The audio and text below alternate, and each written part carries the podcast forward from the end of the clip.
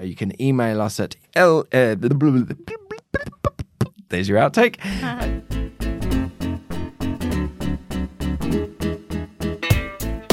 Hello, everyone. My name is Simon Hunter. I'm the editor of the English edition of El País, and this is.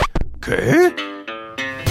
A podcast from El País that likes to get nicely sunburnt from the red hot glare of the Spanish news. Whether you're seeking shade on the slopes of the Sierra, cooling off in your local swimming pool, or just locked indoors with the aircon up to 11, we are here for you. Confiad en nosotros. So sit back, relax, and let us break down all the Spanish stories that make you say, Joder, que calor, que calor. As ever, I'm here with my esteemed colleague, Melissa Kitson. Hello, Melissa. Hi, Simon. Did you notice a little theme in my introduction there? Weather. Hot Yeah. weather. The the heat wave is here. it is here. How We're are you it. coping? Oh, I, I I really feel like there should be an app which tells you where there's shade. That's my new kind of initiative. I'm putting it out there. Well, you're you know you're Australian. You should be a past master at dealing with it. Not at this time of year, obviously, mm. because right about now you'd be in your winter time. But yeah, you mentioned this morning you're coping better than your Spanish husband. Yes, that's true. He's. I think he just likes to, to make drama, but Oh, tell him to man up. Come on, yeah, Juan, man just up. Just a bit of 40 degree heat. Yeah, well, it's nothing. This is nothing. Uh, all right, so this is episode nine of season two. We are now on the home straight to our summer vacations. A couple of weeks of podcasts left to go. As always, I invite you to rate our podcast and leave a comment and share it on social media. We've got 18 ratings on iTunes. 18, count them. An average of 4.9 stars. I shall ha- be having words with the person that gave us the four star review. Fernando in Madrid says, A fresh view. I love how foreigners see us. Great fun and buen rollo. So thank you for that, Fernando. We've also got a, a review from a man named Culebron Chris. Now, I know that that is the friend, our friend of the show, Chris Thompson. Ah. so he didn't write to us this week, but he left us a review. So thanks for that, Chris. He says, informative and amusing. I've been listening right since the beginning, and care has become one of those small pleasures of my weekly routine. I like that it's current and up to date. I like the way that fact and opinion are intermingled, probably a bit of fiction in there as well. I like the way that sound bites in Spanish are used but explained. And more than anything, I like the fact that the listeners are not patronized or talked down to. So thank you, Chris. such, a, such a nice man. Thank you, Chris. Um, and then we got another review that says essential listening. This is from Marina Viajera. She says, just wish the podcast were longer. Mm, it's interesting, Veronica. Uh, or more than just once a week. Every day would be ideal, or weekdays. So Simon and Melissa get the weekend off. You're crazy. My word, Marina. It may not look like it, may not sound like it, but we do put quite a lot of work into this. So if we did one every day, I think there would be no output on our website. There are just three of us uh, after all. Last week, I invited you to tweet, Veronica, at This Is Orteg, and uh, our friend who we mentioned last week at Riggs. He did indeed uh, uh, tweet at Veronica. Said, Yes, Veronica, make the at El País in English hashtag que podcast longer. Hashtag que largo. So thank you all for that lovely uh, load of correspondence and reviews and and whatnot. Do keep getting in touch. We love to hear from you. Uh, you can email us at englishedition at elpais.es or you can tweet me at simon in madrid using the hashtag podcast. All right melissa what have we got this week? We're going to start with um, very big news about the running of the bulls sexual assault case. So, why don't you tell us about that? Yes, so uh, no sexual assault case is perhaps as well known in Spain as La Manada or the Wolf Pack. The case refers to the trial of five men who raped an 18 year old woman at the 2016 Running of the Bulls festival in Pamplona.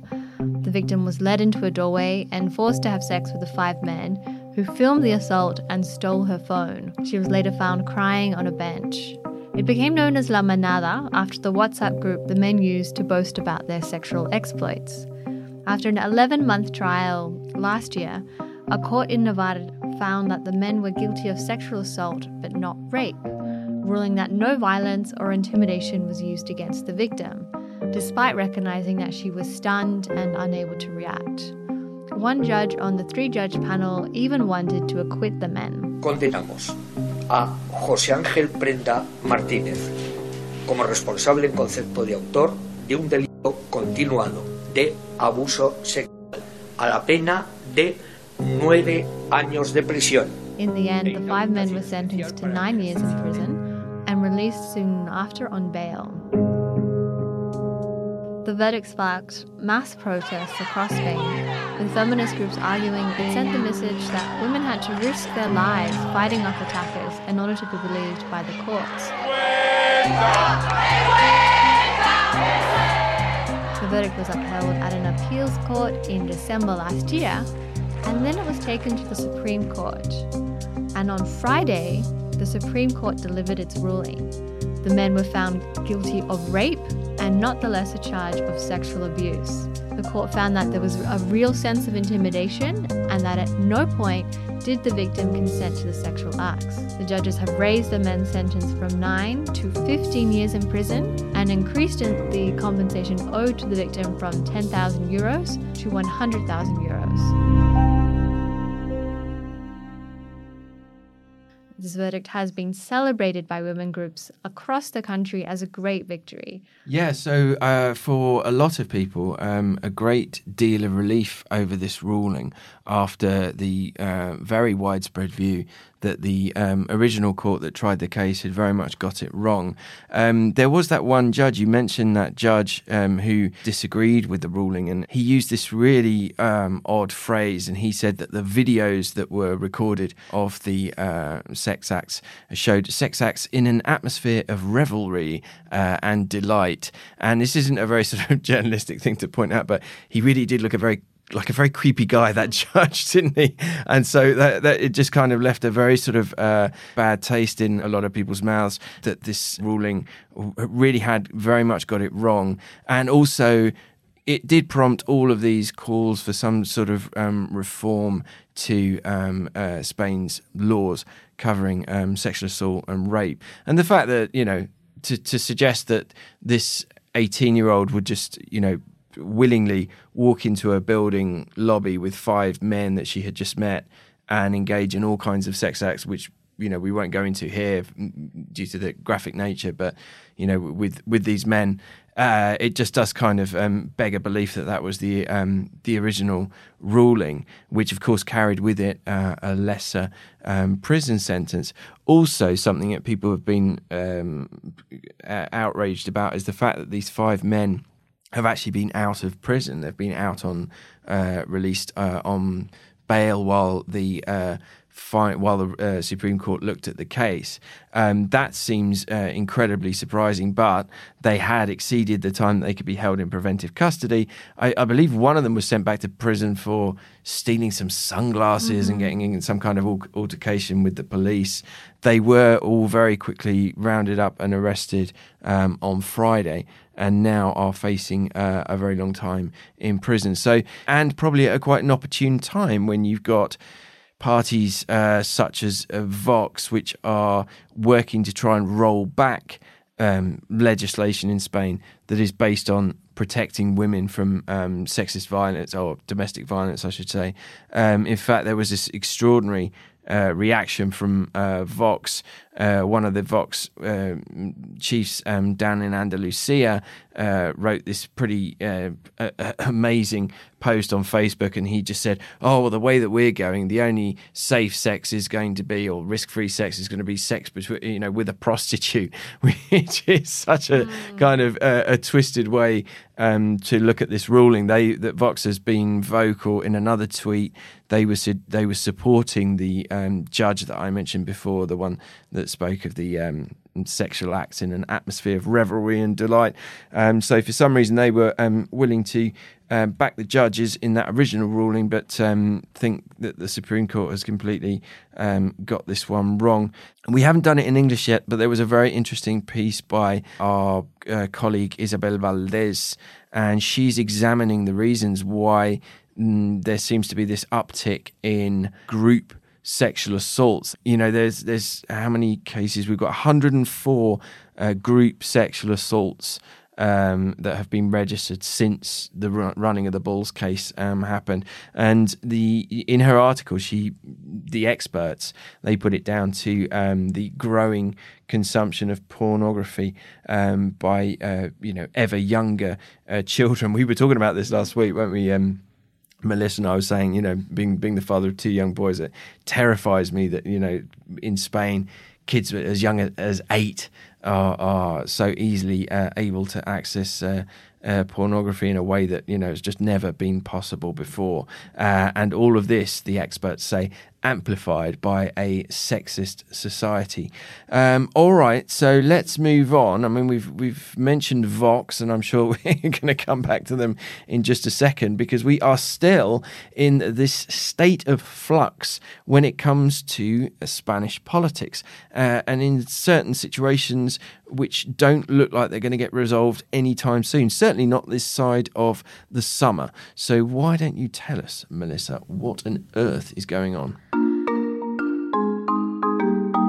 It's been nearly two months since the April 28th general election, and Spain is still no closer to forming a government. Indeed, if anything, the political deadlock has worsened.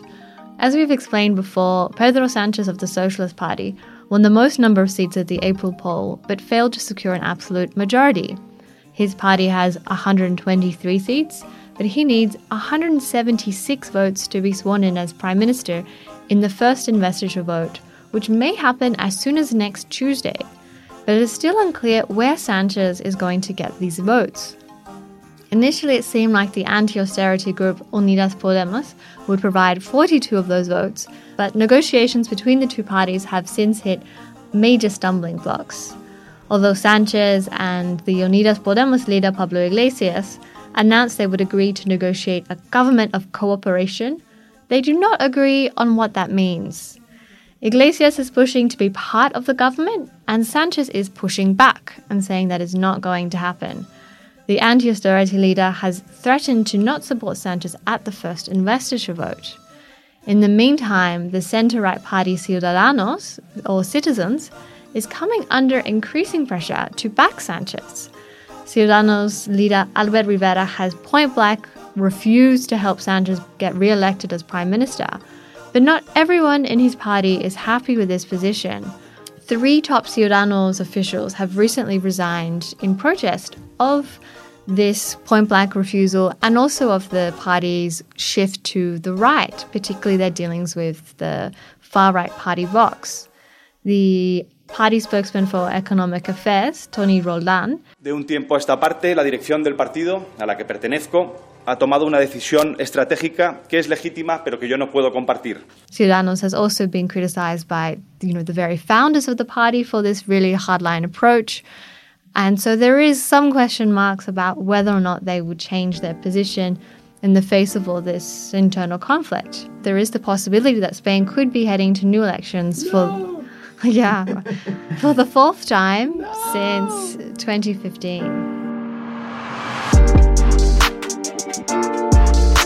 Oh, please, no. Yeah, so, uh, you know, according to the reporting from our colleagues here at the paper, it seems that, you know, Pablo Iglesias is saying, you know, Sanchez is not going to get voted back in at any first investiture vote in July, which would mean then we would go, you know, have a second go in September and then potentially new elections in November, which is just. Wow I think this this this is the problem. I mean, we've got this we've got this situation now where we've got this splintered, you know, uh, a splintered political spectrum, you know, which we we're not used to in Spain. It used to be a two party system, um, but these politicians they have to get they have to do deals. They have to get over themselves, and they have to sit down and and hammer out, you know, negotiations, and and they have to do it according to the amount of votes and the amount of seats that they've won in whichever election that we're talking about. So at the moment, Vox is causing loads of problems in the Madrid region, but you know, is it doing it in a in a in a manner that's kind of you know properly related um, to the amount of support that it, it, got at the polls, and the same with Podemos. I mean, you know,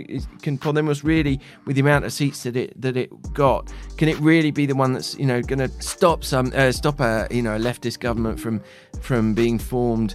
We need this to happen before mm. before the summer. Surely we can't let this drag out uh, into the into the autumn. But then again, you know, well, you could say, well, okay, but Sanchez, all Sanchez has to do is give them their ministries, give Podemos their, their, their places in the ministries that they're that they're calling for. Um, but whatever happens, I mean, is this not going to risk sort of you know massive voter fatigue? Are people not going to start getting really dis- disenchanted, you know, or even more than they are now, dis- disheartened with the, the, their politicians and their political class, and it just feeds into you know it ends up with more more a bit like what you know what happened ahead of Brexit, and people becoming more and more um, disappointed with what's going on and just that attitude of oh all the politicians are the same and this you know and then feeding off to to parties like Vox. I mean you know Podemos is not exactly coming from a a, a, a situation of strength having lost so much um, support the last polls. Um, and to, you know, just to mention what's going on right now in the Madrid region, we still haven't got a, a government uh, on the horizon in the Madrid region because again, it's this, it's come down to you know a deal between the PP and Citizens and Vox. And Vox just this morning, we're recording this on Wednesday, has come out with its demands. It's kind of lowered a bit its demands. It's not saying that it wants, um, you know, it wants to be in charge of um, areas within the regional government now, but it's it's come up with this. It wants a, a parental pin so that pa- parents can exclude their children from activities that go against their convictions. I have no idea what that means. what, what, does that mean? A, a, parental pin. I guess it means that they don't want them sitting in, yeah, I don't know, classes or activities that you know. Because in Spain we have these alternatives to religion classes, um, you know, civic studies and things like that, um, or being taught about. I don't know, being taught about LGBT uh, matters. I, I, assume that they're going that, that, that's what they're talking about. They're also, you know, the, in the Madrid region, they're demanding about a dozen articles from the laws that protect uh, gay rights to be um, to be abolished. Um, there's demands about uh, uh, unaccompanied uh, migrant children uh, who arrive in Madrid to be immediately sent back to their uh, to their country of origin, or for um, countries to pay for uh, health treatment for um, illegal uh, migrants. So very much uh, in, in, the line with the policies that they've been coming up with. But you know, this is the thing: if if if the PP and citizens they want to, you know, they want to form a government with Vox, they're going to have to bend somewhere. And Citizens is probably the party that's in the strangest position because it's just like they seem to be happy to enter into deals with with Vox for the sake of getting into government, but not on a not publicly, not you know publicly sitting down uh, sitting down with them or publicly admitting what's going on. They kind of want to keep them at arm's distance. They're happy to do you know go into deals with them, but but keeping them at, a, at this sort of distance, which seems bizarre, and I I think it's probably costing them the most political capital. So who knows what would happen, you know, if we go through this you know ter- kind of turbulent summer where, where, where there's no agreement in the in Congress and potentially in regions as well because there's still re- regional governments like Madrid to be formed. Uh, it'll be really interesting to see what that does for um, what that does for citizens uh, at the polls. And then at the same time, just as a sort of side note, we've got all sorts of stuff kicking off in Madrid City Hall. We already mentioned last week about Madrid Central, the anti emissions zone uh, being rolled back. And now we've got accusations against the new Madrid City Hall that they're, they're kind of tampering with the banners that are going up about gay pride. Gay pride this year is kind of doing a sort of big campaign about um, the people, uh, the activists in the past who had to, you know, struggle with being homosexual under the Franco regime and the repression and the arrests and in some cases the torture um, that they were subjected to under the Franco regime. And really, this campaign is kind of a tribute to the to the sort of the you know the trailblazers, the the, the people that were here first. And and it looks like the um, PP City Hall has been tampering with these banners, and not all of the banners have been going up as they were supposed to be around City Hall. So yeah, we're in certainly in some um, pretty strange times, um, not least uh, because of the uh, influence that Vox is starting to have uh, in the various political arenas across the country. All right, well, we shall wrap that up there. Quite serious. Quite, I feel, feel very serious. Yes, there's uh, quite some, some. We'll come back some, with some silly news um, next week. Um, some some lighter stuff next week. Um, I mean, it used to be that summer was the silly season mm. and nothing ever happened, but that doesn't seem to be the case anymore. Um, so we'll see where we are next week and what we can bring you. All right, well, this is the end of episode nine. My name is Simon Hunter. I'm Melissa Kitson. And this was ¿Qué? A podcast that tries to explain what happens in Spain to those of us who sometimes get a little bit lost in translation. This is an El Pais production. It was recorded right here in the El Pais newsroom under the expert guidance of our producer Veronica Figueroa, who is very flexible with her timings. You can listen to our podcast on your favorite podcast app. You can also request it via Alexa, Siri, or your Google Assistant. We'll be back next week with a brand new host of issues. Thank you for listening. Adios. Ciao.